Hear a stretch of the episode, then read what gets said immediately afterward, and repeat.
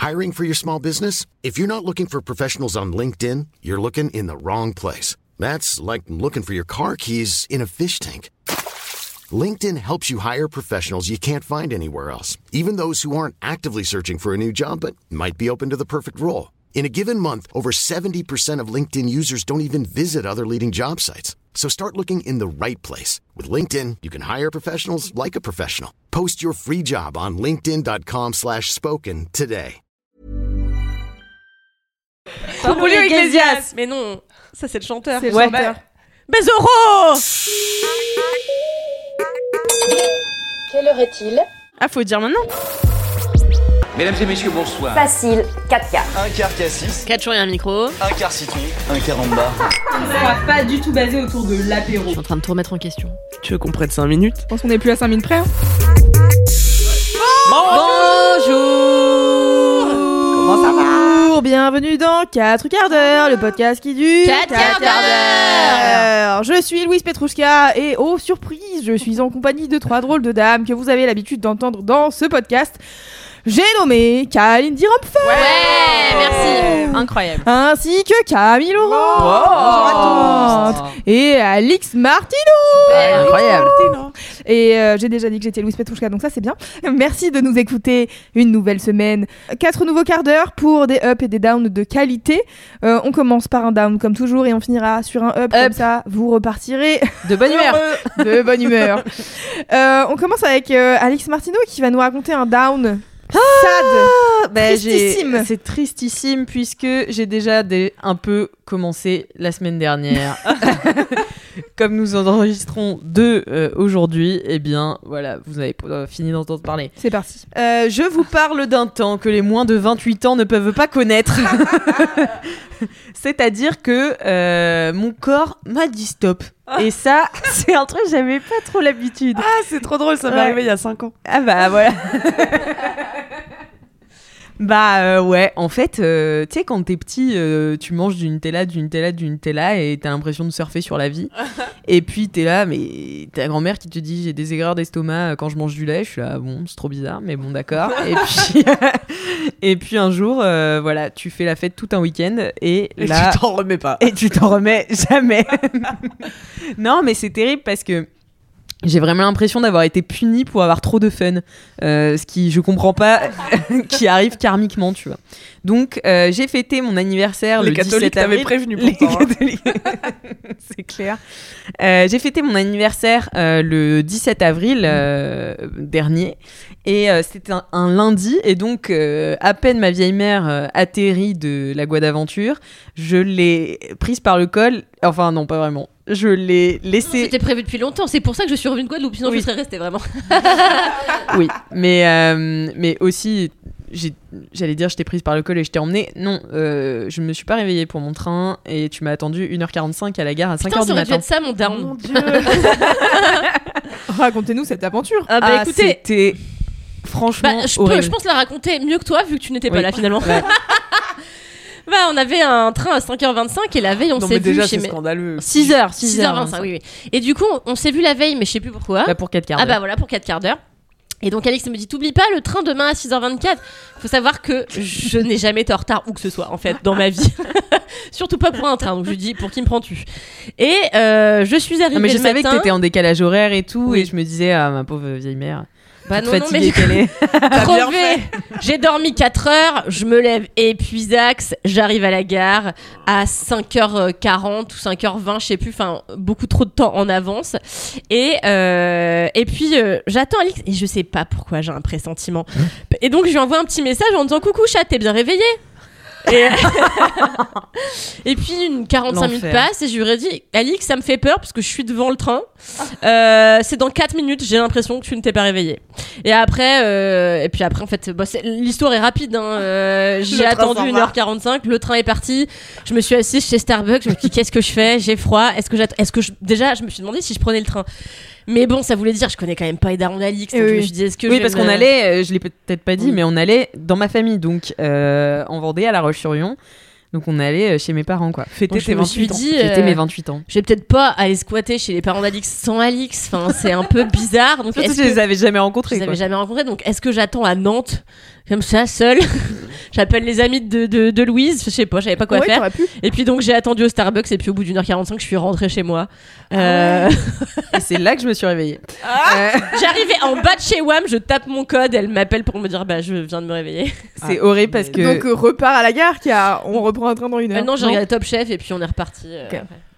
Ouais, ouais, euh, mais ouais, non, c'était horrible. Je m'en suis voulu comme jamais je m'en suis voulu. Euh, c'était atroce. Tu sais, quand tu te réveilles à 8h15 et tu fais j'ai bien dormi. et tu fais bizarre. attends, j'ai bien dormi Qu'est-ce que ça veut dire? Ouais, ouais. Donc, je sais pas, j'ai dû éteindre mon réveil euh, parce que normalement, en plus, j'ai l'habitude de prendre ces trains de Schlagos. Là, ça m'arrive régulièrement. Donc, je sais pas ce qui m'est arrivé. Ma mère était bah, ça t'arrive jamais J'étais ah, bah non. Et t'avais pas fait la Ah fête non, la veille choisi de le Mais faire. non, j'avais pas fait la fête la veille, j'étais rentrée me coucher. Bon, j'étais, je m'étais pas couchée tôt parce que je me couche jamais tôt, mais euh, je- enfin voilà quoi, j'avais pas de raison de pas me réveiller, à part, je sais pas si j'avais mal programmé mon réveil. Enfin bon, bref, j'avais fait attention pourtant la veille. Bref, je suis encore désolée, ma vieille mère, je suis pas navrée. grave vraiment. Je- Non, mais bon, Vraiment pas grave. je m'en suis, je m'en suis voulu euh, très Ça l'a longtemps. réveillé tout le week-end. Ça m'a réveillé tout le week-end, c'est-à-dire que tout le week-end, je me suis réveillée en sursaut en disant je suis en retard. C'est vrai. Ah ouais. Et c'est m'est arrivé encore hier, donc c'était top. Dommage. Petit trauma. Euh, mais non, et donc euh, nous sommes euh, arrivés en, en Vendée saines et sauves, euh, finalement, le vendredi. Et puis nous avons passé euh, le samedi, le dimanche et le lundi à faire qui du poney? Euh, Oh. qui euh, du surf, enfin du mauvais surf, car je n'ai pas réussi à prendre une seule vague. Euh, et j'ai eu très peur de l'eau, bref. Mais, euh, mais on a fait du poney, on est allé voir mon frère. Ne, ne zappe pas une activité, Alix. Ne zappe pas. On le dit, bon, hein, on peut quand même le dire. Ok. Tu l'as déjà dit dans LMK. Ouais, mais je sais pas maintenant. Voilà, je crève l'abcès, on a été au puits du fou. Voilà. Voilà, écoute, on l'a fait, on l'a fait. Vous Tant aviez pis jamais Pour été notre karma de gauche. Bah si, moi, en fait, le truc, alors l'histoire du Puy du Fou, c'est que euh, moi j'y vais, enfin quand j'étais petite, j'allais euh, en vacances chez mes grands-parents, donc en Vendée, et on allait euh, tous les étés au Puy du Fou, tu vois, et Mhm. moi j'ai vu vraiment le Puy du Fou se construire et devenir euh, l'immense business, le bijou national qu'il est aujourd'hui. Non mais vraiment, je voyais les activités, enfin Ouais. les, les grands spectacles euh, année après année, et moi, alors le truc avec le Puy du Fou, c'est que c'est écrit de manière alambiquée de fou. Si bien que quand t'es enfant, tu comprends rien de ce qui se passe, Ouais. juste t'es impressionné par les trois cascadeurs qui font des. Après, moi, j'ai toujours pas compris. Donc, Ouais, euh, voilà. j'ai rien compris aux deux tiers des spectacles. Mais c'est super difficile à comprendre. C'est l'histoire de la Vendée, les spectacles? Non, non, non, non, c'est de l'histoire. Alors, ils disent que c'est de l'histoire, mais c'est pas vraiment de l'histoire. C'est en général euh, des gens euh, méchants qui attaquent des gens gentils qui sont chrétiens euh, et qui se font, à la fin, les méchants se font évangéliser. Donc c'est vraiment ça le but du fou. Mais quand t'es petit, tu comprends pas, tu vois. Donc Ouais. moi, j'y allais avec passion et c'était. En fait, c'est vraiment un parc que tu vois. Ça nulle part ailleurs, des spectacles de si grande échelle, et c'est. Enfin, en vrai, c'est vraiment magnifique objectivement. Moi, je suis rentrée, j'étais athée, je fais ma communion là, la semaine prochaine.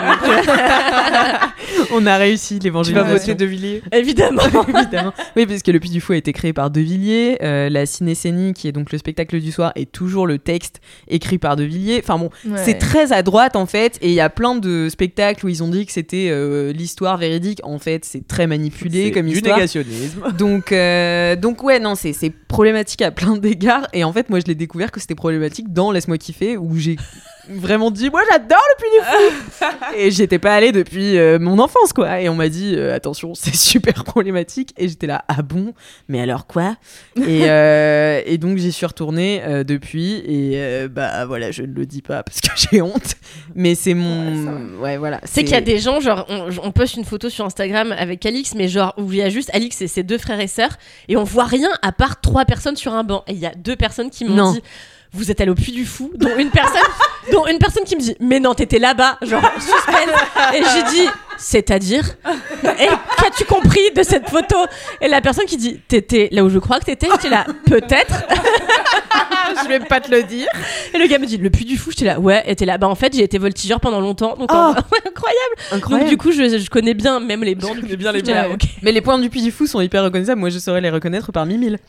mais, euh, mais bref, donc voilà, c'est un peu. euh, J'y vais pas souvent parce que j'ai pas envie de donner tout mon argent à, à De Villiers. Mais, euh, mais voilà, en fait, j'en parlais. C'était aussi un petit joke parce que j'en parlais tellement à Akal euh, et je me suis dit, il faut absolument qu'elle voit à quoi ça ressemble. Donc elle me l'a offert pour Noël en fait. Voilà, C'était mon cadeau de Noël. Donc voilà, euh, je m'étais promis que j'irais plus, et bien maintenant je me le repromets que j'irai plus. Voilà.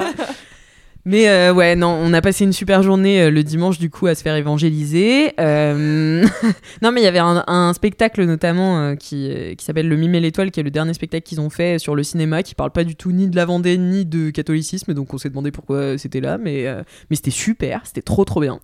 Euh, C'est vraiment euh, des gens qui créent euh, des effets spéciaux et des, effets de mise en scène incroyables, donc voilà. Puis attends, il y avait un spectacle, alors j'ai rien capté, mais c'était un truc sur les mousquetaires et Ah oui. Edmond Rostand, enfin et euh, Cyrano de Bergerac. Bon, et donc euh, ensemble euh, ils sauvent. Bon, j'ai pas compris. euh, un- Enfin, il y a un gars qui sauve une zouze euh, espagnole euh, qui fait euh, du flamenco. Euh, le Wow.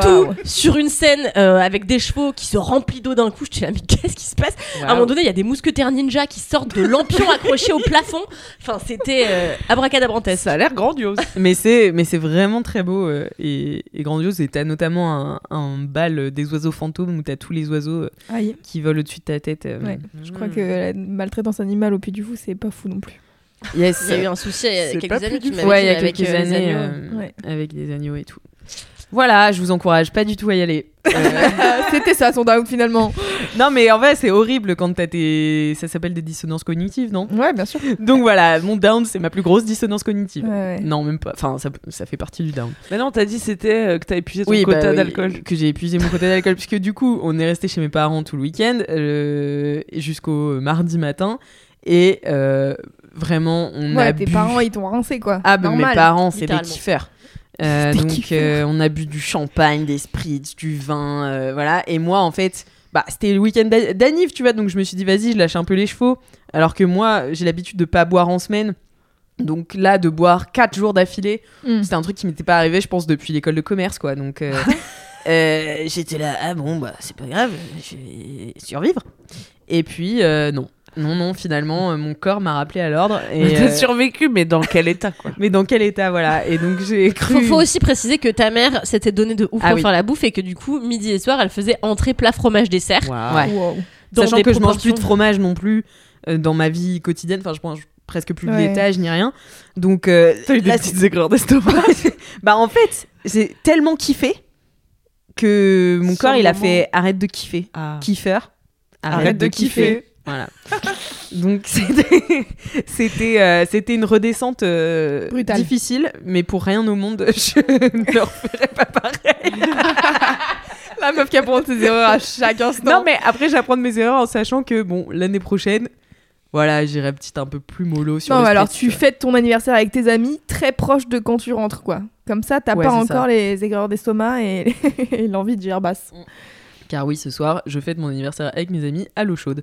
Ouais. Euh, puisque je peux pas boire d'alcool, puisque le médecin m'a dit que je faisais une saturation digestive. C'est vraiment le meilleur nom. C'est top, non Saturation digestive. T'as pas plus clair que ça, quoi. Ouais, Genre, vous avez arrêtez, abusé. ne mangez plus. You reached the maximum limit. C'est vraiment ça. Mais non, mais c'est aussi, moi, j'ai vraiment, comme je disais dans le dernier épisode, la chance d'être dans une santé euh, de fer. Donc, euh, ce genre de truc m'arrive jamais. Donc, quand ça me tombe dessus, je suis là, ah, euh, quand même, ça te bloque de faire plein de choses. euh, De pas être en santé, ouais. Ouais, de tes intestins pourris. Ouais. Donc, euh, C'est vraiment ça le concept de la maladie, quoi, en fait. C'est ça te, Ah ouais. tombe dessus, ça te tombe dessus et après, bah, ta vie est moins bien. C'est vraiment ça. bah, c'est un truc que je découvre et j'aime pas du tout. Voilà, c'est mon down. Putain, c'est que le début, ma vieille. Ah T'imagines que moi j'avais 28 ans quand je suis arrivée chez Mademoiselle? Ça me paraît être une éternité. Putain. Imagine-toi dans 5 ans, avec encore 5 ans d'apéro, là, bah tu seras dans mon état, tu pourras plus rien je vais boire. juste boire de l'eau aux épinards. Ouais, Ouais. et au concombre. N'hésitez pas à arrêter de boire de l'alcool. Faites comme moi. Ah, mais tu vas te remettre, Alix. Non, mais bien sûr que je vais me remettre et Et c'est moi, pas je grave pense que ce qui tu aurais besoin surtout de te nettoyer tout ça à fond là à l'intérieur. Est-ce que tu es en train de parler d'une hydrothérapie du Ouais, mais je racontais à Alix l'autre jour, elle était pas au courant. Un jour, je rentre, je sais pas si je vous l'ai déjà raconté dans ce podcast, mais dans la vie sans doute.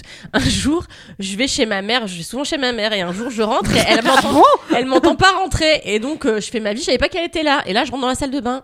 Qui je vois? Ma mère à, à nu, allongée dans la baignoire sur le côté, un tuyau dans les fesses, en train de pomper un truc. Et je dis, bah maman, qu'est-ce que tu fais? Et elle me dit, bah je me fais mon lavement au, ca- au mar de café là, et donc en fait elle était en train de se nettoyer le fionneau. Et, euh, et donc euh, une fois de temps en temps, moi chez ma mère, je me nettoie le fionneau aussi comme ça, avec une petite poche que j'accroche sur un cintre. Enfin tu vois un peu comme. euh, J'ai envie de Et- baiser. Et franchement, moi, quand je fais des, la- des, un peu quand je me lave euh, les intestins, mais après j'ai une sensation euh, que je n'ai euh, dans De légèreté, ouais. de légèreté puis de propreté intestinale qui qui vaut tout l'or du monde, quoi. Franchement, Ah ouais. euh, bah, on vantera jamais assez les mérites de Tout l'or du bien-être intestinal et, euh, et même de l'estomac. Enfin, moi le qui ai un milliard cerveau. de problèmes comme ça. euh, c'est on, on ne sait pas combien c'est enfin Déterminant, ouais. voilà et puis c'est bien quand on les a pas quoi Parce que t'as Ouais. énormément de neurotransmetteurs dans le bide, et notamment de sérotonine et tout. Genre, si tes intestins sont pas heureux, euh, ça peut jouer sur ta santé mentale, même, tu vois. Ah ouais. Bon bah voilà, Après, c'est je la suis pas fin. médecin. Mais... N'écoutez surtout pas ce que je dis. C'est la fin. C'est mon diagnostic. Non mais ah oui, j'ai oublié parce que t'as dit tout l'heure du monde, ça m'a rappelé qu'on a joué au loto et gagné. Oh Ah oui, oui, oui. Mais Bah, pas ça, c'est les- un up dans le down. Pas les 13 millions. Ah. On a gagné 19,40€. Ah. C'était déjà pas mal. J'allais dire, qu'est-ce qu'on fout encore dans le 18 e Comme dirait mon père, c'est énorme. En fait, son père, il dit Attendez, vous avez trois numéros, mais c'est énorme. Alors, comme la, la mise de départ, c'était 13 millions, enfin, le truc de départ, 13 c'était 13 millions. millions, on s'est dit Attends, c'est quoi 4 millions? 20 euros, vraiment. Ah Non, Mais c'est énorme. Mais c'est vrai que les chances de déjà trouver un numéro sont Mais énormes. c'est en fait c'est ce que- mais en fait c'est écrit parce que l'autre jour j'étais chez mon ami Guillaume il me dit parce que moi je joue tout le temps au jackpot. Et en fait euh, Ah bon? je- je- dès que j'achète un paquet de clubs j'achète un jackpot donc Mais je euh, savais pas. au moins une fois par semaine je joue au jackpot. Et donc euh, l'autre jour j'arrive chez Guillaume avec deux ou trois jackpots parce que euh, parce que parfois je me fais des kiffs tu vois. Et donc euh, je leur- en fait il retourne et dit voilà. Et en fait derrière c'est Oui, écrit, écrit le nombre de chances. Mais je savais pas. Le nombre de chances que quoi le nombre de, de chances que t'as de gagner et Ah. qui sont mais infimes. Ouais, sauf que sur jackpot il y a écrit euh, le jeu qui où vous gagnez le plus par rapport à ce que vous misez tu vois. Donc moi c'est pour ça que j'achète le jackpot sinon j'achèterais des astros. Ah Bah ouais, t'as raison. c'est moins cher d'un euro cinquante donc euh, Ah ouais. Bah regarde les stats des astros puis tu verras ce qui est mieux. Astro de Ouais. mémoire. euh, Moi, je suis pas mal astro. Je crois que tu peux gagner 250 000, c'est le max à l'astro. Hein. ben voilà c'est Peut-être ça 500 000. Mais en fait tu gagnes 200 000 euros t'as le seum Non, mais tu ils, te, ils te disent donc, genre, sur euh, 100 000 tickets, bah, il y en a un à 250 000, tu vois. Enfin, vraiment. Et ils précisent, euh, et peut-être il a déjà été gagné au moment où vous achetez le vôtre. Enfin, tu vois. Je crois que j'avais entendu le loto, t'as plus de chances quand même de te faire tuer par un âne. Statistiquement. Il y a, il y a beaucoup d'accidents Ah ouais. d'ânes chaque année. C'est pas vrai. Ouais, apparemment, et, et plus que de gagnants du loto. mais alors excusez-moi ça m'intéresse quel type d'accident d'âne? Et ben j'imagine que. Mais les ânes sont des animaux têtus. Et je pense que tu t'en prends un dans la gueule, c'est quand même une demi-tonne, tu Ça vois. doit être du coup de sabot, ça doit être du. Je sais pas, peut-être Moi, un je pense qui qu'il te de la de- falaise. Ils te foncent dessus, moi, je pense. Franchement, moi j'ai eu un âne et il était sympa. hein. Non, mais il y a des ânes très sympas. Écoutez, je me renseignerai. Notre âne. Et- Notre âne. Je vous en dirai plus sur euh, les accidents d'âne. Ok, on te redemandera. Merci. Ouais, de rien. Eh bien, écoutez, c'est la fin de ce quart d'heure de down. Ah bah c'était... Ouais. Ouais, ouais. Ouais, je comprends. Vous êtes encore dans le mal. Bah oui, Mais c'est ouais, pas fini pour moi, j'entends. mais c'est fini pour vous, vous avez de la chance. Ah, je vais essayer. On va essayer de tous de remonter le moral et de remonter le moral d'Alix avec un up. Qui veut faire un up? Vas-y. Allez. Je suis chaud. Allez, Camille. Je suis blonde. Ouais. Ouais. Et mon up, c'est faire tout ce qu'on veut dans la vie. Parce que blonde have more fun. Blondes have more fun et de manière générale, euh, et là je suis rentrée du Maroc aussi, vous le savez, et euh, vous le savez aussi, ma structure mentale qu'on nomme le juge est très forte chez moi, Attends, donc m'interdit d'avoir du fun. Vas-y, refais les Tu structures connais pas mon mentales, le juge juge et tout. Vas-y, non. Mais je vous ai déjà parlé de mon juge, c'est cette voix dans ma tête qui imite ma mère Ah oui, d'accord, si, ok. C'est vrai.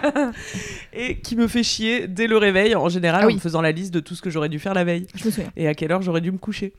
Euh, et donc, moi, j'ai beaucoup de barrières euh, mentales. Enfin, ce qui m'empêche le plus de faire des trucs dans la vie, bon, c'est à la fois cette barrière mentale. Et du coup, quand- dès que j'arrive dans un nouveau pays, dans un aéroport, je suis là, bah, c'était facile. Parce que dans ma tête, je sais pas, il y allait avoir plein de problèmes, des gens qui allaient me dire, Eh, vous faites quoi là? Vous partez en vacances, ça va pas ou quoi? Et en fait, non, il suffit Bah, en. Algérie, c'est vraiment ce qu'ils ont fait. hein, Bon, mais- en Algérie, c'est ce que ça. Eux, ils m'ont bien mis le stop. Mais sinon, à chaque fois, ça m'épate. Je suis là, bah ouais, j'ai juste acheté un billet avec mon argent et ensuite j'y suis allée. Qui m'a dit quoi? Personne. Et c'est fou. À chaque fois, ça m'épate. À chaque fois, j'oublie à quel point c'est facile de voyager. Pourquoi? Parce que quand tu parles de tes projets de voyage aux gens, ou à ma mère en tout cas, Putain, j'ai le même problème. mais quand même aux gens en général qui, dans leur majorité, je trouve, sont défaitistes, pas très optimistes et euh, ont peur de tout. Mm. Et donc, euh, non, pas toi Moi, jamais j'ai. Moi, j'ai l'impression que dès que tu parles à la majorité, on va dire, hein, des gens d'un projet qui sort un peu de l'ordinaire, ils sont là, ah ouais, mais euh, il va faire chaud là au Maroc? Bah oui, c'est le Maroc, Nick Taras, euh, c'est la mer, bien sûr. qui- Enfin, tu vois, qui essaie de chercher Alors, la la, petite la bête. Bretagne est proche de la mer, donc ta théorie tient moyennement. On embrasse la Bretagne. Ainsi que l'Écosse. Où ils te diront de toute façon qu'il fait très beau. Mais hum, non, mais tu En vois, Bretagne, il ne pleut que, Que sur, sur les cons, cons. Camille, tu le C'est sais. Et il ne pleut que deux fois dans l'année, avant et après le 15 août.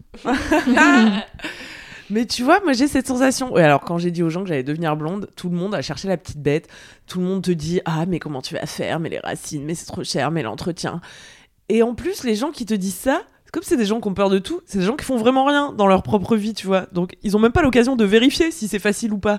Puisque de base, ils partent du principe que c'est impossible, tu Mhm. vois. Oui, d'accord. Voilà. et moi, ils je ont suis été éduqués dans une société aussi qui leur dit ça. Tout vois. à fait.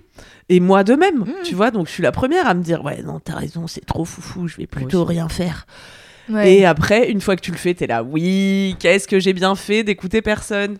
Euh, Donc je suis blonde vous avez vu ça me va. Enfin moi je trouve Ouais, que de ça fou. me Bah va oui, en fait. J'ai l'impression que j'ai juste merci juste euh, réparé une erreur de la nature en fait j'aurais dû être blonde dès le premier jour. Et donc je suis ravie presque blanche. Enfin, c'est. Bah, Il y a des endroits blancs, hein. mais t'as vu, il a essayé de me faire quand même quelque chose de naturel grâce à une technique que Parce que c'est un balayage en fait. l'ombré. je Ah crois. oui. Est-ce que c'est différent? Parce qu'ils avaient pas les mêmes mots. J'ai fait ça à Bruxelles. Oui, oui, en tout cas, c'est pas une couleur entière sur tous tes cheveux. C'est ça. D'abord, il m'a fait une décolo un peu partielle. Comme ça, je réponds en même temps à vos questions si vous voulez passer du brun au blanc. Petite décolo en me crêpant la racine. Comme ça, ta racine, euh, elle est floue. Tu vois, ça fait pas Mmh, une démarcation nette. Il te crêpe, il te fait ça. Ça dure une heure et demie avec des. J'ai j'ai mis une photo sur Instagram si vous voulez aller voir. Euh, J'ai du papier d'alu sur euh, l'ensemble De la tête. ouais. Je suis très charmante. J'ai fumé des clopes, des gars sont, sont foutus de ma gueule. C'était marrant. Et euh, après qu'il t'ait fait ça, il te fait ce qu'on appelle en France une patine et ce qu'on appelle en Belgique un coulage. il m'a coulagé et là il te refait un peu des mèches, je crois, un peu plus foncées. Et puis voilà. Et puis après, bah j'étais blonde. hein. Enfin Ouais. presque Putain, quoi. Mais combien de temps alors? J'ai passé 4 heures chez Andrew Micom qu'on embrasse, qu'on mettra dans les notes de ce podcast parce qu'il m'a offert la presta. Ah, sympa. hein. Ah ouais, trop cool. Trop sympa. Et c'est genre le roi du blond, il est trop fort en blond. Ah bah il est vraiment son fort. Insta, il, a- il fait des très jolis blonds. Donc voilà, et après je me suis dit, bah putain, dire que j'avais parié ça il y a 3 ans avec Loulou. Ouais. qui- Oui, parce qu'on rappelle quand même que pourquoi est-ce que euh, Camille est blonde Bon, déjà, elle en avait envie, bien sûr. Tout à fait. Mais euh, à la base, il y a trois ans, deux ans et demi, je me suis rasé le crâne. Et euh, le deal avec Camille et Kalindi ici présentes qui m'ont aidé à me raser le crâne, c'était elles deviennent blondes. Ah, mais moi aussi? Ah, toi aussi, Ah tu bon t'étais engagée Alors, moi aussi, j'ai fait en vrai. Là, mes cheveux ont beaucoup. Là, alors, ça se voit pas parce que mes On cheveux fait sont- le bilan capillaire Mes cheveux sont vraiment dégueulasses, mais là, moi, je suis quand même pas mal blonde par rapport à ma couleur de vœux. Je suis en vrai. des. Notamment, bah, j'ai fait des mèches, mais aussi parce qu'avec euh, la Gua d'aventure, Eh oui. ça a quand même bien. Bien blondi. Bah, j'étais un peu verte hein, l'autre jour quand. euh, Ouais, je mais suis ça, arrivée. là ça va beaucoup mieux. Là, ça va beaucoup mieux, ouais. Le soleil, t'as fait les... ton blond vert? Bah ouais, ça l'a. La ça piscine, a un ouais. peu fait tourner. euh, Ah, la Et la piscine. ça a un peu fait tourner, tu vois. Mais euh, en vrai, là, c'est bien. Donc finalement, putain, je me souvenais pas que j'étais dans les bails. Ok. C'est vraiment pas du tout grave. Je- Est-ce que j'en avais quelque chose à foutre que quelqu'un devienne blonde à un moment donné? Non. Aussi Kalindi me doit 150 euros.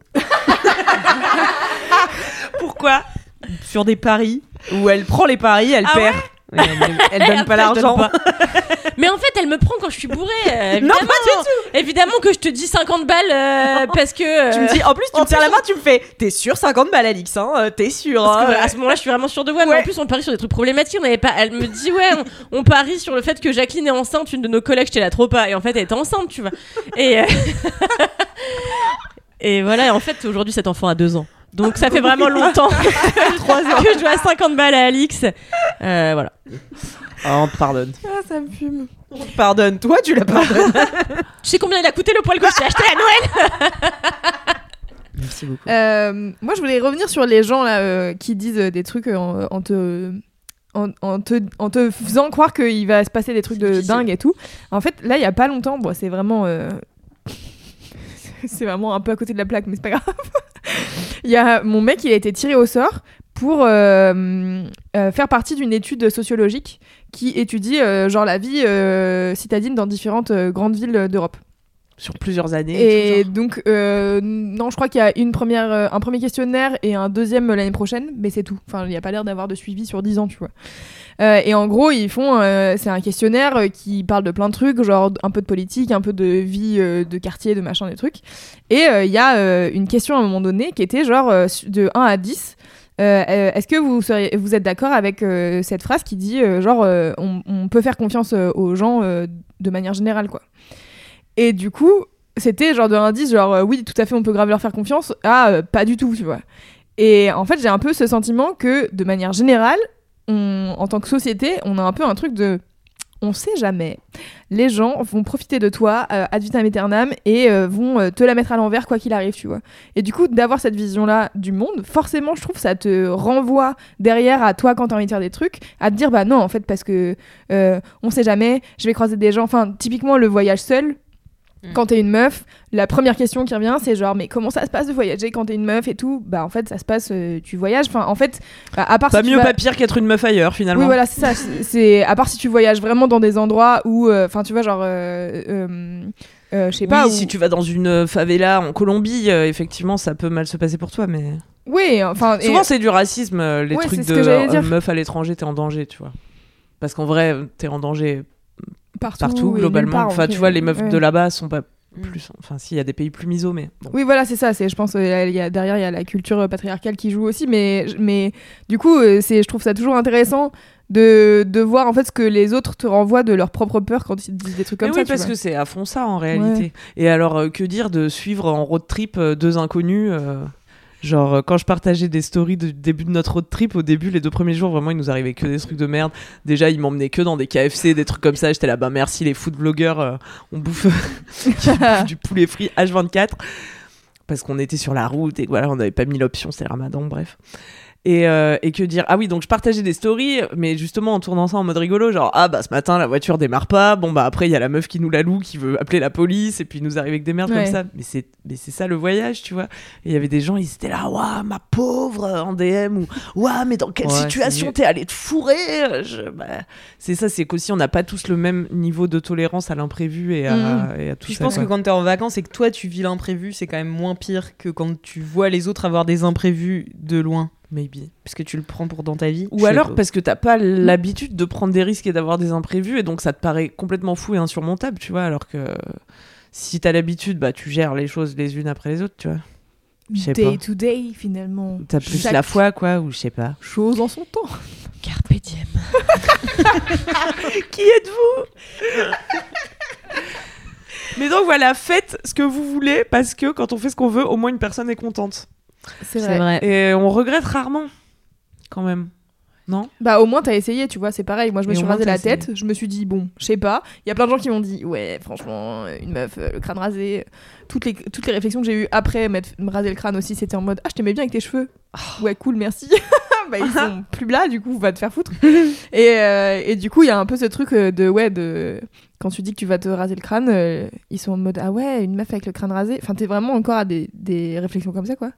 Et du coup, t'es en mode bah ouais, j'essaye. Et en fait, euh, je regrette pas parce que j'ai essayé. Je sais que maintenant, maintenant, je sais que j'aime pas. que ça m'a saoulé, que ça m'a cassé le cul, mais au moins, je l'ai fait. Mm, mm.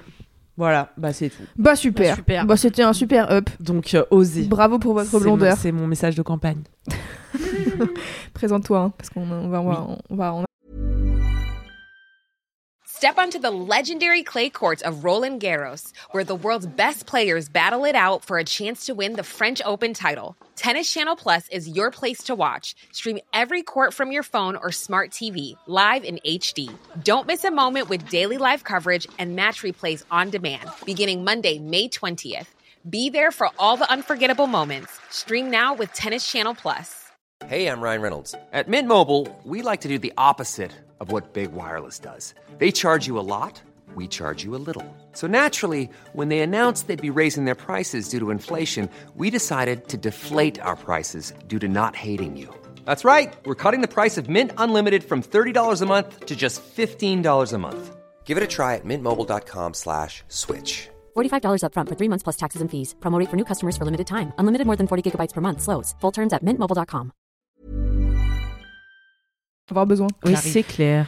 Euh, ce qui nous amène à un down, ça tombe bien car c'est un peu mon down finalement, le gouvernement et Ah. la réforme des retraites. Car on n'en a pas du tout parlé dans ce podcast alors que ça fait 4 mois que ça dure. Et alors que nous sommes le podcast de l'actualité. Et on est totalement le podcast de l'actualité. Et en fait, euh, c'est.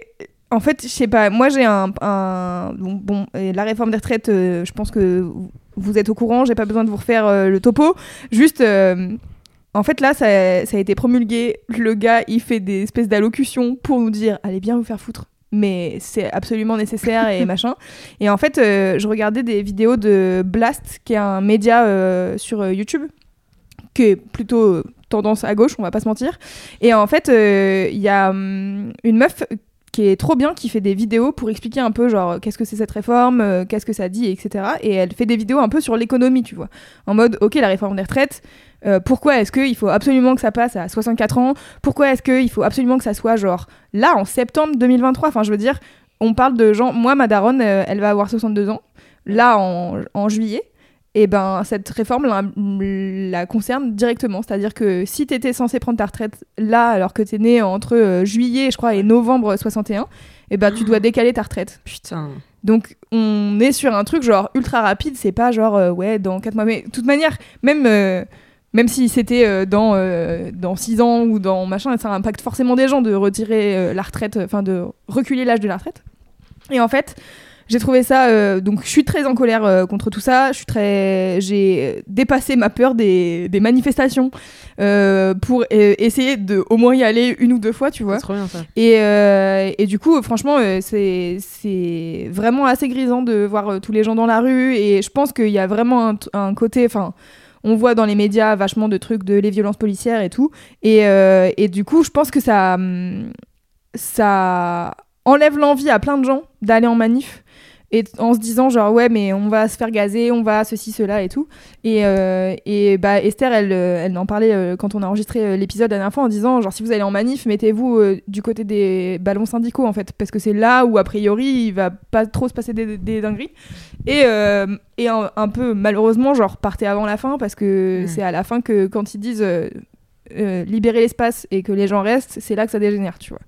Et en même temps, euh, tu vois, là sur Blast, euh, je voyais euh, des gens dire, bah en fait, euh, ouais, on reste parce que on est en colère en fait, on, on, on reste pour euh, habiter l'espace et pour dire que on veut, on veut pas que ça Bah, comme c'est ce la truc. seule forme de dialogue Voilà. qu'on peut avoir aussi avec, C'est ça, un avec le roi. gouvernement qui décide, ouais, c'est ça. Elle l'a dit. Elle l'a dit.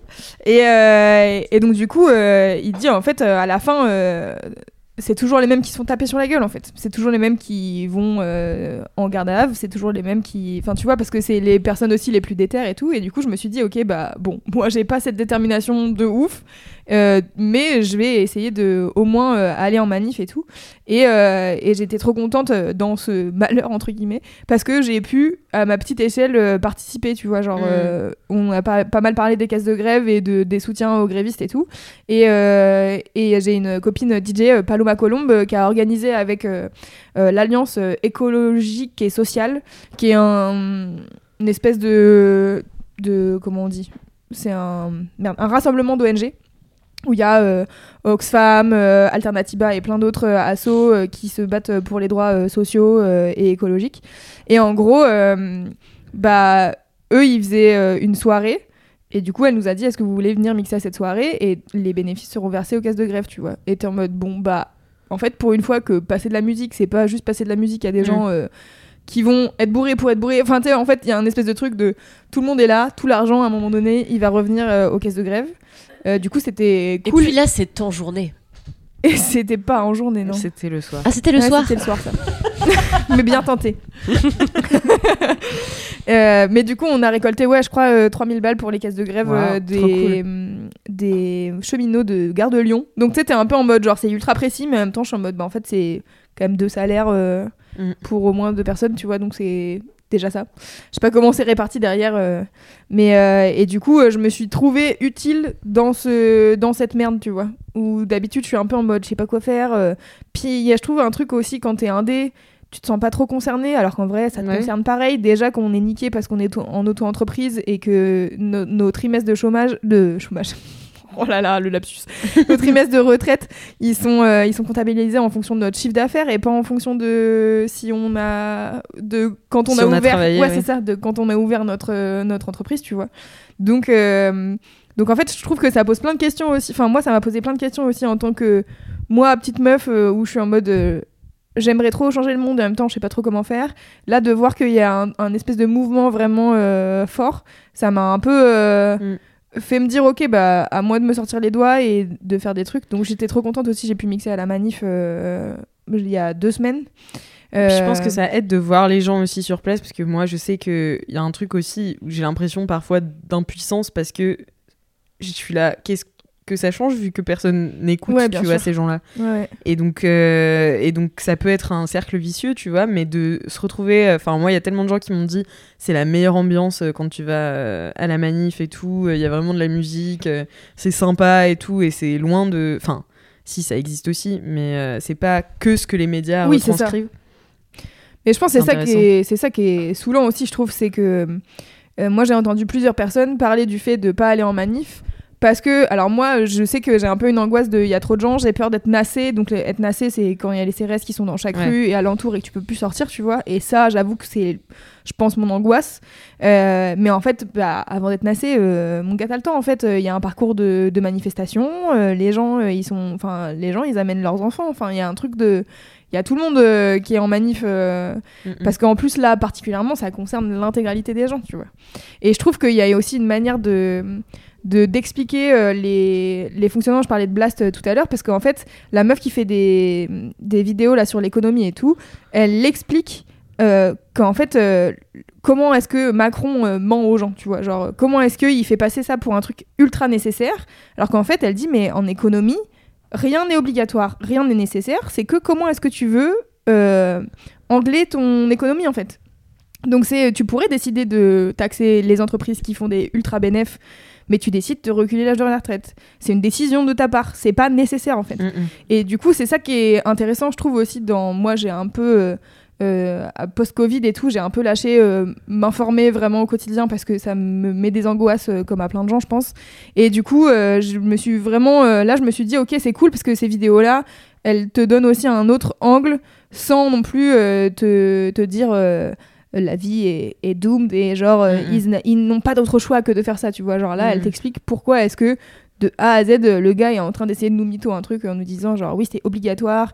Enfin en fait l'âge de la retraite je crois qu'il était censé déjà reculer mais genre jusqu'à 2030 tu vois. Là ils vont enfin tu sais genre il y a des il y a des des paliers. Ouais c'est ça il y a des paliers et il y a des dates qui sont hyper lointaines. Genre 2050 là ils sont en mode non non ça sera dans 7 ans. T'es en mode et 7 ans c'est pas beaucoup. Enfin et euh, et y a et je trouve ça hyper intéressant en fait de d'avoir des gens qui savent de quoi ils parlent pour t'expliquer et te donner aussi des arguments pour expliquer aux gens qui sont en mode euh, genre non mais c'est les gens ils veulent pas travailler. Enfin tu vois genre moi je, je- je discutais avec euh, avec des personnes euh, tu vois genre euh, j'ai une copine euh, allemande. Et elle me dit genre en Allemagne la manière dont les médias traitent euh, les grèves en France c'est un peu genre bon bah il se passe des trucs en France euh, ils sont pas d'accord avec leur gouvernement euh, qui veut les faire travailler plus tu vois et euh, en gros ils ont la flemme de travailler. Tu vois c'est un peu le raccourci de ah, les Français c'est flemmard. Et moi je trouve que l'argument de ouais euh, les Français euh, ils se battent pour que la, la retraite elle soit pas à 64 ans alors que tous les autres pays en Europe c'est euh, 65 66 69 t'es en mode bah ouais en fait enfin je sais pas genre vous avez enfin 69 ans les gars il y a un moment donné euh, peut-être on peut Puis l'argument de c'est pire ailleurs n'est Mais jamais un argument. exactement, c'est Ouais. ça. Et je suis vraiment en mode, en fait, ce n'est pas un argument de dire, regardez, euh, à côté, ils ont pas la sécurité sociale, ils ont pas ci, ils ont pas ça. Bah, ok. Mais ça n'empêche que on a des droits qu'on a acquis et qu'on aimerait qu'ils reculent pas. En fait, ça n'a rien à voir avec Oui. euh, comment les gens ils sont à côté. Au contraire, que les gens à côté ils aient la sécurité sociale, je pense que c'est une très bonne idée, tu vois. Bah ouais, de fou. Et du coup, euh, il y a tout un truc comme ça et c'est trop marrant. Il y a un économiste qui est sur tous les plateaux qui s'appelle Michel Zemmour. Oh, y a Aïe, pas aïe. de chance. Eh, pas de chance, pas de chance parce que vraiment, il est en mode genre vraiment cette euh, cette réforme, c'est vraiment pas très intelligent la manière dont c'est tourné et tout machin. Et du coup, ça me fait trop rire qu'il s'appelle Zemmour. Bref. Euh, et du coup, lui, il est grave intéressant parce qu'il il t'explique en fait euh, qui ça a atteint et, euh, et tu vois toutes les toutes les infos. Enfin, moi, j'ai des des arguments en tête de genre bah ça euh, ça, hum, ça nique les gens qui ont euh, des carrières longues, euh, ça va niquer euh, bah, toutes les personnes euh, qui sont euh, précaires. euh, mais en fait, comment tu l'expliques ça derrière aux gens euh, avec qui tu pou- pourrais éventuellement débattre de ça? Moi, j'avoue que j'ai pas trop eu à débattre de ça parce que les gens sont globalement d'accord autour Ouais. de moi parce que je traîne dans des milieux où les gens sont d'accord avec moi. Euh, mais donc, du coup, où tu as des vrais arguments de bah en fait euh, oui ça atteint euh, telle personne euh, parce que bah, par exemple tu vois pour les carrières longues c'est genre bah déjà les gens ils allaient devoir bosser jusqu'à 62 ans bah là enfin tu vois genre ils vont devoir bosser deux ans de plus quoi. Et du coup c'est genre vous avez déjà normalement vous êtes déjà censé pouvoir partir à la retraite un peu plus jeune. Bah alors oui vous allez partir plus jeune mm, à la retraite mais sur la limite qui a augmenté de deux ans. Donc quoi qu'il arrive Mhm. vous faites niquer de deux ans euh, comme tout le monde tu vois et, et sur euh, les, les, précaires, les précaires et tout. Enfin, genre, moi je me souviens de l'allocution de Macron là, où à un moment donné il dit Ouais, on comprend pas. euh, Il y, a, y a des gens qui disent euh, eux ils travaillent, euh, ils triment toute leur vie et puis il y a des gens euh, ils travaillent pas et ils ont de l'argent et tout. Et alors moi, naïve que je suis, je pensais qu'il parlait des gens qui ont de l'argent, d'héritage et tout et Oui. qui travaillent pas, tu vois. Non, Non, non, il parle des gens au chômage. Des gens au RSA. et j'étais vraiment en mode les gens au RSA, ils ont pas une retraite qui fait envie en fait. Enfin, genre, à, enfin, à quel moment, genre, bref, ça m'énerve, je suis très en colère. Ah, ça m'en ouf. Euh, je vais pas faire un débat moi-même euh, avec vous, euh, auditeurs et auditrices euh, de 4 quarts d'heure. Mais c'est juste, voilà, c'était mon down. On n'en a pas parlé encore dans 4 quarts d'heure, vraiment. Enfin, on a vite fait évoquer et tout, mais en vrai, moi, ça me met profondément en colère. Et, et ça me. Il y a un up dans le down qui est vraiment. je suis contente qu'il y ait une telle, une telle mobilisation et d'avoir pu faire partie à ma petite mesure de cette mobilisation, ça me, ça me fait plaisir et ça me fait aussi, genre, euh, j'ai fait la manif avec Alternatiba. Euh, donc c'est, euh, je sais pas si vous voyez MC Danse pour le climat, la Oui. meuf qui danse euh, sur... Bah, qui a été reprise par John Oliver aux États-Unis. Et justement, John Oliver, il a un- une vision bah, démocrate de façon Oui. de, de, de la grève et tout, et de comment en fait euh, c'est pas passé. Enfin, il le, dit lui-même. T'allais te moucher T'as voulu te moucher dans T'allais te quoi là? dans le sac à micro.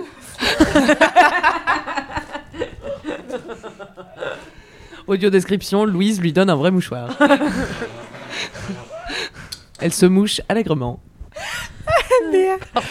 Bref, euh, il y a une vidéo de John Oliver qui parle justement de Ouais. l'incidence pour le climat. où, elle, où il dit que genre elle est, elle est euh, ce que ce que lui n'a pas été, c'est-à-dire euh, cool avec des lunettes de soleil et, Et une French. frange. Ouais. Oui.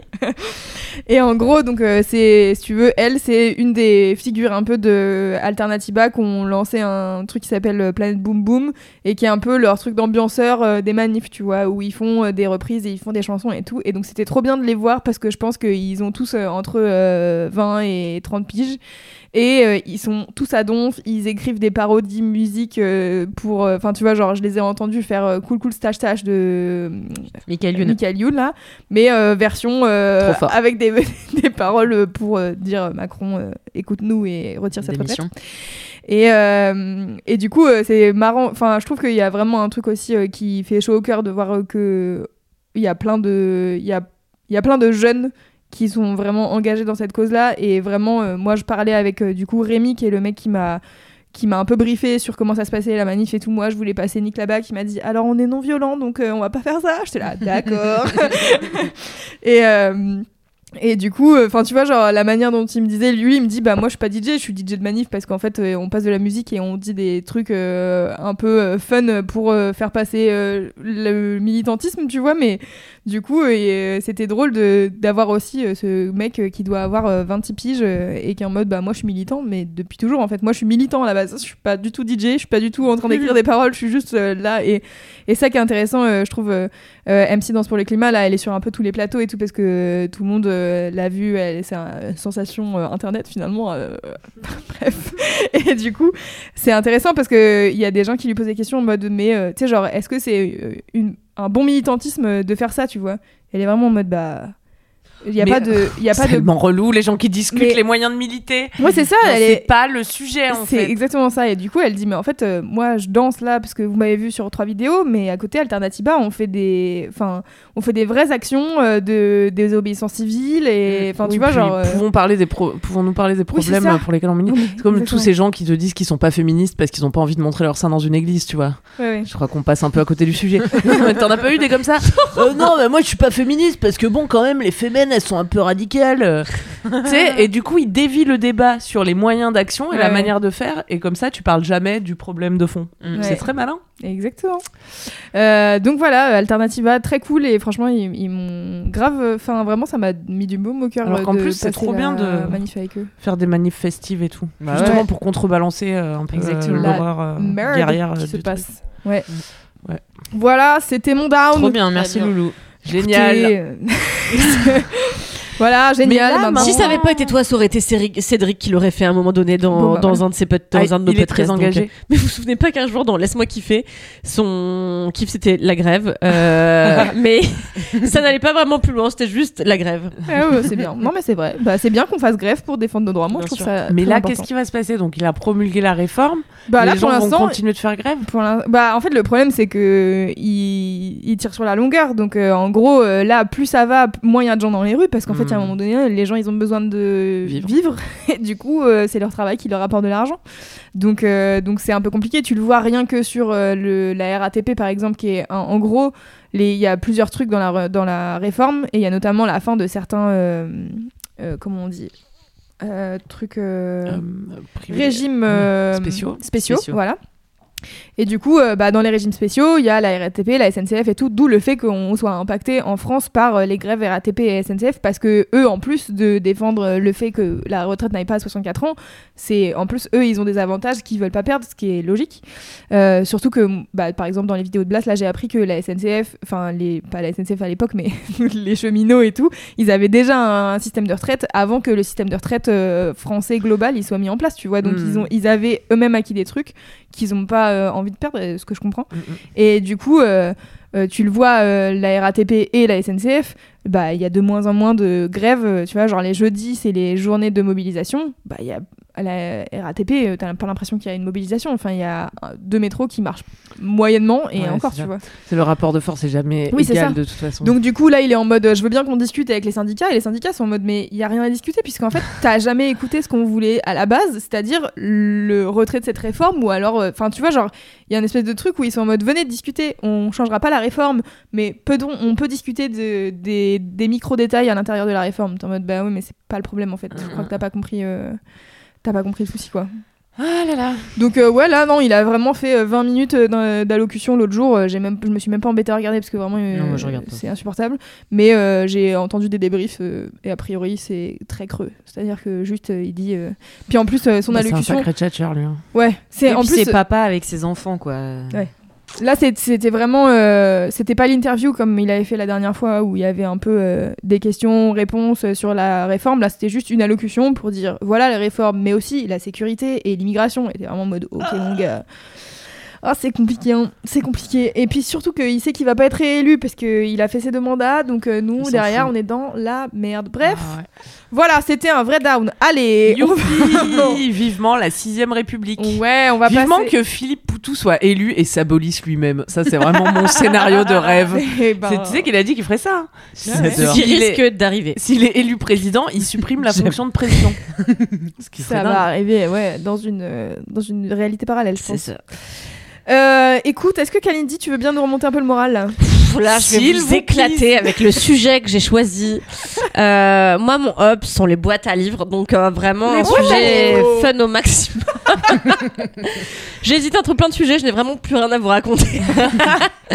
en fait, euh, j'adore les boîtes à livres. Euh, Là, j'adore- vraiment, ouais. Allez, que tu peux nous rappeler un peu le concept? J'adore bah, la boîte à livres en fait c'est un c'est un petit c'est une bibliothèque en fait en libre service dans plusieurs villes de partout dans le monde dans lequel on peut déposer des livres et les gens les prennent et remplacent par un livre qu'ils amènent eux-mêmes et du coup tout ça c'est gratuit on a accès à la culture à la littérature de manière gratuite et alors moi j'adore les boîtes à livres mais j'aime plus euh, le concept que vraiment les utiliser car dès que je vais voir dans une boîte à livres il y a que des livres soit que j'ai déjà lus soit que j'ai pas envie de lire du tout euh, soit des essais politiques euh, méga chiants. C'est pour ça en fait les gens, je suis là en fait vous vous débarrassez de vos bouquins. C'est pas vous les partagez.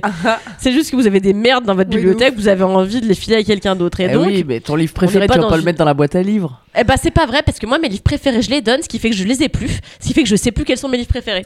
Et donc euh, j'aime beaucoup. Et à Levallois on a le, le- donc la, la- la ville de ma mère, on en a euh, on en a une très belle, euh, mais bon pareil il y a toujours que des merdes donc euh, du coup je pioche jamais dedans. Et là en Guadeloupe euh, j'avais amené cinq livres que j'ai lus en trois jours. Donc du coup j'étais là zut que vais-je faire Que vais-je faire de tout ce temps libre que j'ai à part réfléchir sur mon existence et me prendre pour la reine des océans. Donc ça, c'est des choses que j'ai faites les deux premiers jours. Et puis après, j'étais là, bon, bah il reste encore 10 jours. Donc que vraiment, que faire?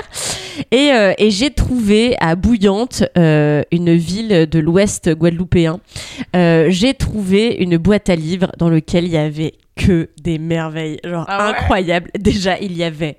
Ça devait, c'est ça en fait mon vrai up. Il y avait, vous rappelez-vous de ces livres, Danse. Oui, bien sûr.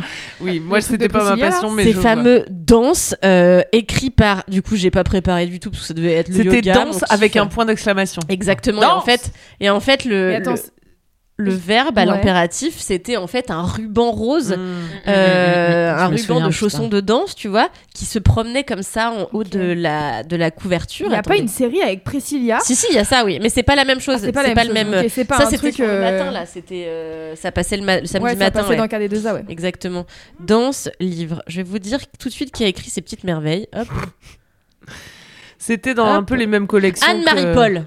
Le club des 5, les trucs comme ça. Enfin, c'était des collections, il y en avait beaucoup. Oui, quoi. mais il y en avait 35. Et moi, donc, Ah, j'avais, les, j'avais les 35 danses. Et en fait, euh, moi, c'était mon rêve d'être danseuse. Mais euh, en fait, euh, j'ai, j'ai fait du ballet quand j'étais petite. Et il s'est avéré que j'étais assez peu douée. Et que, passant un mauvais moment au cours de danse, j'ai finalement très vite mis un terme à, à, à mes ambitions et à ma carrière de danseuse de ballet. Et euh, donc, euh, une carrière que j'ai vécue au travers des livres danse. Au nombre, donc, c'est ce que je vous disais, de 35. Je vous, j'en profite pour vous montrer, évidemment, euh, la couverture, qui est Nina, Nina Fabry, euh, qui était l'héroïne de danse, qui, est euh, une ballerine qui a 12 ans, et en fait, c'est son histoire, elle a perdu sa maman, euh, et en fait, son père veut pas trop qu'elle fasse du ballet, mais il la laisse quand même un petit peu faire, et donc du coup, il la place dans une famille, parce que lui, il part vivre euh, au Maroc ou en Égypte, je sais plus, euh, c'est peut-être, non, c'est l'Égypte, et donc il part s'installer, je crois, au Caire d'ailleurs, et il place cet enfant, Nina Fabry, dans une maison d'accueil où elle a un, un frère d'adoption qui s'appelle Émile, et ils vont être vraiment les meilleurs amis du monde. Et en fait, euh, bah, Nina, un jour, elle va en banlieue. Et en fait, elle rencontre, elle rencontre le jeune Momo. le jeune Momo qui est bien sûr breakdancer. Et donc, ils s'amourachent. Et puis, ils font et du ballet et du breakdance. Parce que rappelez-vous, il y a 20 ans, c'était vraiment le sujet. C'était sexy dance. C'était vraiment step up, sexy dance en français et autres. euh, euh, C'était quoi le truc avec euh, ah oui, oui, oui, il y avait Antonio Banderas qui faisait ce truc où c'est un prof de tango euh, qui va dans une, dans une banlieue, dans un lycée difficile et où pareil, il Ah, lève il aide les jeunes du lycée difficile à s'élever à travers la pratique du tango. Bon bref, c'était vraiment le sujet à la mode il y a 15 Ah ou ouais. 20 ans. Donc, euh, donc on l'a bien, on l'a bien tiré sur le... Voilà, c'était un peu l'enfer. mais euh, C'est horrible. Et donc danse, euh, fonce, dans ce, fonce là-dedans. Évidemment, c'était passion. 35 épisodes de cette saga euh, où bah, Nina Fabry avec sa meilleure amie Zita Gardel, donc là elles étaient meilleures amies, puis après bon, se friter un peu compétition tout ça. Et, euh, et en fait, euh, eh ben Nina avait une super, un, une super, un super mantra qui est une très belle phrase qui est quand même. Voilà. Donc elle l'écrivait. Mais tu l'as pas déjà raconté ah bon? Tu l'as déjà raconté ici. ouais. Quand même. Quand même. Vous êtes sûr Oui, oui, Quand même, comment on dit chez Momo quand même, pardon. et donc du coup, euh, donc j'ai relu euh, pendant mes vacances un épisode de danse et j'ai pris aussi les quatre filles du docteur March que j'ai pas lu depuis tellement d'années. Et donc euh, du coup j'ai pris plein, donc j'ai pris ces deux livres dans la boîte aux livres et je n'en ai remis qu'un seul. Voilà, donc je suis un peu une, voix- une voleuse de, de boîte à livres. T'as remis lequel? T'as remis danse? qui me, pardon? T'as remis lequel? T'as remis danse? Non, alors j'ai remis danse, mais, mais, euh, je l'ai remis après l'avoir lu, donc ça va. Et j'ai pris un autre livre aussi que je suis en train de lire qui s'appelle Le Scorpion du Nil. Je ne comprends pas du tout de quoi ça parle. D'une Euh, île ou du Nil? Du Nil, je Du pense. Nil sur Du. Nil, le fleuve. Ah oui. Nil. Et, euh, Oui. et donc je lis Le Scorpion du Nil en ce moment, c'est vachement bien. J'ai remis qu'un livre. mais- Vachement bien, elle vient de dire qu'elle comprend pas de quoi mais ça je comprends parle. pas de quoi ça parle. Je sais juste que, bah, d'après ce que j'ai compris, parce que la langue est très compliquée. euh, et en plus, euh, j'ai choisi vraiment ce livre pour la couverture. donc, j'ai même pas eu la quatrième. Mais je suis en train d'essayer de, de le lire bon an, mal an. Et bref, du coup, c'est la première fois que je trouve des trucs à lire qui me réjouissent vraiment dans Ouais. une boîte à livres. Et il y avait même Les désastreuses aventures des orphelins Baudelaire. Mais je les ai tellement saignés que j'étais là. Franchement, je Ah me. Retape pas. euh, je sais pas combien il y en a, mais il y en a moins, il doit y en avoir 10, 13. Ouais, il y en a- 13, ouais, voilà. Ouais, il y en a Non, beaucoup, quand ouais, même. 13. Parce que c'est le euh, chiffre du malheur, non? Ouais, je pense. Ouais. Bah justement. Mais t'as mis un livre en échange du Scorpion Mais non, c'est ce que. Bah non, Ah c'est ce que je dis. Je suis une Ah, voleuse de livres. Ah ouais. Mais de toute façon, ça c'est un destin qui me poursuit parce que qu'est-ce qui s'est passé? Quand j'étais jeune J'avais tout le temps la bibliothèque euh, municipale de Levallois-Perret, une super bibliothèque où il y a notamment toute la collection des Jojo. Jojo, c'était une collection de BD Ouais. sur un petit garçon, tu, l'as lu, qui était élevé par sa grand-mère, Ouais. qui était la meilleure grand-mère et bref, il lui arrivait plein d'aventures. C'était super. Il était trop mignon. Il était trop mime, il avait une petite copine qui s'appelait Violaine. euh, voilà. Et, euh, et donc, euh, j'ai gardé un nombre de ces livres que je n'ai jamais rendus. Et en fait, j'ai été traumatisée parce qu'à chaque fois, la bibliothécaire appelait ma mère et en disant Vous pouvez dire à votre enfant de ramener les livres. En fait, j'avais tellement peur d'y retourner pour les rendre que finalement, je les rendais jamais, que les coups de fil se multipliaient. Enfin, bon, bref, c'était infernal. Ah, c'est Quelle délinquante C'est du marrant. bouquin. Mais oui, surtout, genre, ta mère, elle a pas compris que t'adorais Jojo et elle t'a pas offert Jojo. Bon, dis donc je sais pas, genre, moi je vois mon. Ben, j'imagine. Genre, parce que moi, par exemple, bon, j'adorais Harry Potter, et ben ma daronne, elle m'a. elle- Une fois qu'elle a compris que. Eh ben, la bourgeoise Eh ben, non, chez nous euh, On était obligé d'aller se fournir dans la boîte à livres, madame. mais, euh, mais de fait, euh, voilà. là, j'ai son orteil dépasse de sa chaussette. Voilà, ça veut bien dire que je ne Ça suis qu'une qu'une Cosette. Petite patate. Mais euh, donc non, ma mère m'achetait certains livres, mais en fait, euh, elle préférait qu'on aille les chercher à la Ah ouais, je bibliothèque. comprends, ouais. Euh, Oui, bon, je sais pas pour trop. t'éduquer à rendre les objets aux Voilà. gens, par Et donc ça a été un échec Euh, de fait. Mais enfin, je sais pas comment dire aux gens. Il ne faut rien me prêter. C'est faux. Alors à l'époque, ils ne savaient pas. Mais maintenant, maintenant, j'informe la terre. Ne me prêtez rien. Surtout Parce pas que. J'ai aucune notion de la propriété. Enfin, moi, je prête des trucs aux gens, j'oublie que c'est à moi, ils les gardent toute leur vie. Je m'en bats les couilles. Sauf peut-être ma maison. Je vais peut-être y faire un petit peu euh, attention, mais j'ai aucune notion de ça. Moi, si tu me donnes un truc, je considère que c'est à moi, je le rends jamais. Enfin, bon, bref. Je rappelle quand même qu'une fois, ma meilleure amie Alice Piecock m'a filé une ceinture Yves Saint Laurent qui appartenait à sa mère. Je l'ai coupée. Euh, pour... parce que je trouvais qu'elle était trop lâche pour moi. Donc, je n'ai oh, aucun, je n'ai aucun respect des affaires d'autrui. Et, euh, et donc du coup, je n'ai pas rendu le nombre de livres exact dans la boîte aux livres, mais je suis repartie avec euh, Les quatre filles Docteur March, Le Scorpion du Nil et euh, Noir Tango, un truc Eh qui ben. se passe pendant la Seconde Guerre mondiale, une joueuse de, une danseuse Avec de tango Antonio Banderas. qui a l'air incroyable. Donc voilà, mais en tout cas, euh, c'est un monde dans une boîte finalement qu'il n'est pas compliqué d'explorer. J'ai vraiment rien C'est à vraiment raconter un fil, un fil tiré très bien tiré. J'ai vraiment plus rien à raconter. Oh. C'est infernal. Et j'aurais dû découper mon séjour en Guadeloupe en plusieurs euh, Oui, up en fait. Plusieurs épisodes. Enfin voilà, mais bon, les boîtes aux livres, c'est vraiment super. Si vous y mettez de des livres, si vous prenez des livres, remettez-en d'autres. dire ça, Non mais ne faites pas comme moi, je suis un mauvais exemple. Faites ce que je dis, pas ce que je fais. Euh, voilà, mais c'est le voilà. De toute façon, Ouais, la c'est trop littérature, c'est un plaisir. N'hésitez pas à lire toujours. achetez aussi des livres, pas à la Fnac. Achetez aux petits commerçants, Ouais, place des libraires Qu'est-ce qu'elle est forte. les petits libraires. Volez-les à la bibliothèque.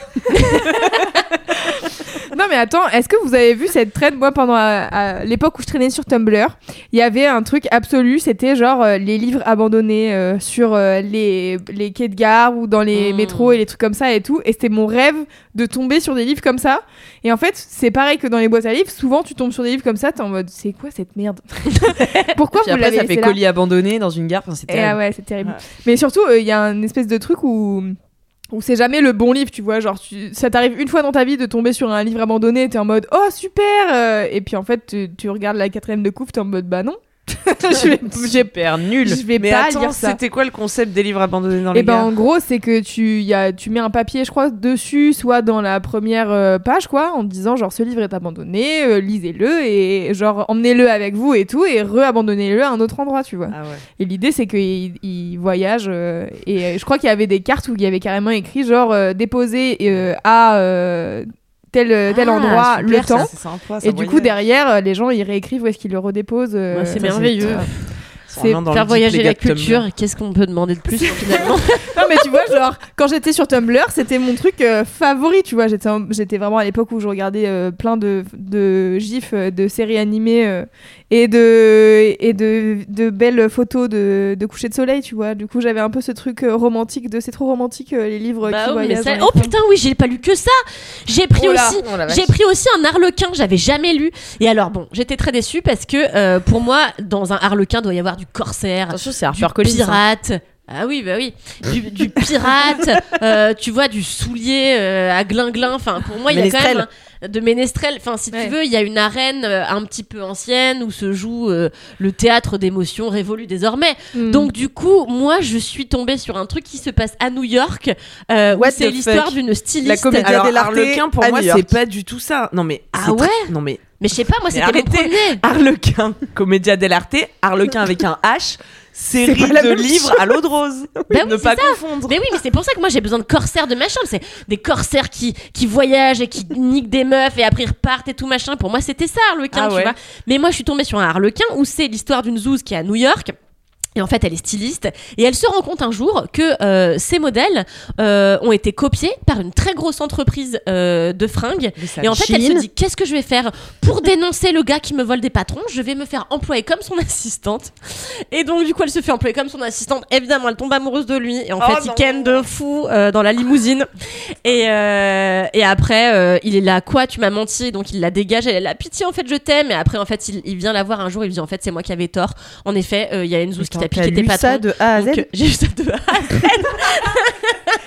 very Tu sais, surprising moi, je lis tout et n'importe quoi. hein, donc, euh, voilà. Elle avait encore 10 jours à tuer, je te rappelle. Moi, ça, j'ai eu dans le retour à l'avion, puisque le saviez-vous, je vous l'ai dit la semaine dernière. Euh, je suis tombée deux fois sur aller-retour dans l'avion où j'ai- euh, ma télé était en panne. Donc, euh, du coup, bah, j'ai lu euh, sur le trajet retour, euh, quand j'ai pas regardé, l'interprète, un super film avec Sean Penn. Ouais, bref. Tant d'infos. merci Kalindi pour ce up euh, qui m'a définitivement remonté le moral après mon Ouais, down Bah, clair. attends, Et, à euh, livres, si ça, c'est pas de l'espoir. et ce Moi, je peux beau vous raconter un truc tissé. qui a rien à voir.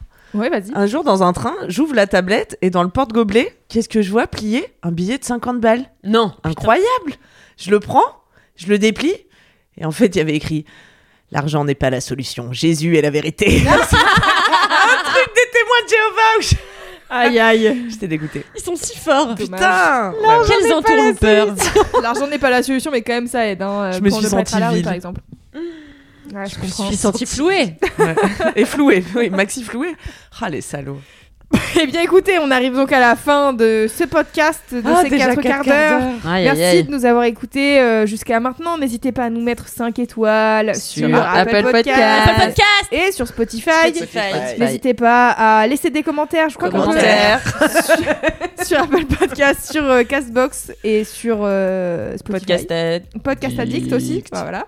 Puis on se retrouve dans 48 heures, quart d'heure. 60 quart d'heure. Quart d'heure.